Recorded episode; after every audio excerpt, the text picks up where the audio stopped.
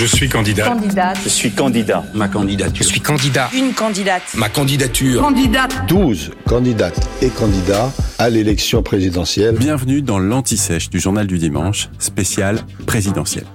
Le podcast qui décortique ces mots qui sont au cœur de la campagne, sans qu'on sache vraiment ce qu'ils veulent dire. S'ils veulent la retraite à 60 ans, je leur conseille de voter pour moi, puisque je le propose.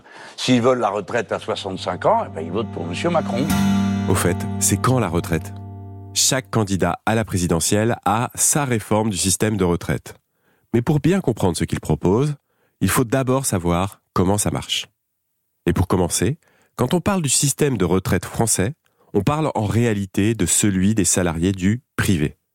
Ça regroupe le régime général, des régimes complémentaires et différents régimes spéciaux. Mais au global, pour le régime général, il est fondé sur le principe de répartition. Ceux qui travaillent cotisent pour les pensions versées aux retraités. Quand on parle du système de retraite français, l'autre élément important à garder en tête, c'est l'âge légal de départ à la retraite. Depuis 2010, il est fixé à 62 ans. Ce seuil s'applique pour une personne qui travaille dans le secteur privé donc, et pour certains régimes spéciaux comme ceux de la RATP ou de la SNCF. Mais une personne qui décide de partir à la retraite à 62 ans ne touchera pas nécessairement une pension à taux plein. En effet, pour bénéficier de 100% de sa retraite, il faut aussi avoir travaillé pendant un nombre minimum de trimestres. Ou alors, il faut prendre sa retraite à 67 ans. Alors pourquoi 67 ans? Parce que c'est l'âge légal de la retraite à taux plein. Revenons à nos trimestres. Le nombre de trimestres qu'on doit avoir travaillé pour toucher une pension à taux plein est variable. Il dépend de l'année de naissance. Par exemple, une personne née entre 1967 et 1969 devra travailler 170 trimestres pour bénéficier de la totalité de sa pension.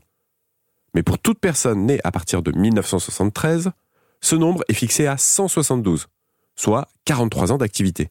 Et en gros, plus on est jeune, plus le nombre de trimestres à travailler est d'ores et déjà important. Malgré tout, dans certains cas, il est possible de partir à la retraite avant 62 ans et en touchant totalement sa pension. On parle alors de retraite anticipée. Ça concerne les personnes qui ont commencé à travailler avant 20 ans, les travailleurs en situation de handicap ou dont la pénibilité de l'activité professionnelle est reconnue. Alors beaucoup de candidats proposent de changer l'âge légal de départ à la retraite. L'idée, c'est que les travailleurs cotisent plus longtemps, un, deux, trois trimestres, voire des années en plus, et mécaniquement, ça remplit les caisses du régime de retraite. C'est ce qu'on appelle des réformes paramétriques. On ne bouge que certains paramètres. Mais il existe un autre type de réforme qui revient à changer la philosophie du système par répartition pour passer au régime par points. En gros, chaque actif cotise et accumule un nombre de points chaque année. Une fois à la retraite, la pension est calculée en fonction d'une valeur de ce point en euros. Ce système est déjà appliqué en France dans les régimes de retraite complémentaires. Vous venez d'écouter l'anti-sèche du journal du dimanche, spécial présidentiel. Le podcast qui répond à la question que vous n'osiez pas poser avant d'aller voter.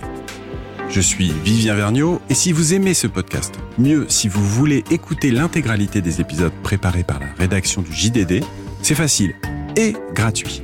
Abonnez-vous, suivez-nous sur votre plateforme préférée. On vous donne rendez-vous trois fois par semaine en podcast et tous les jours sur le JDD.fr. À bientôt.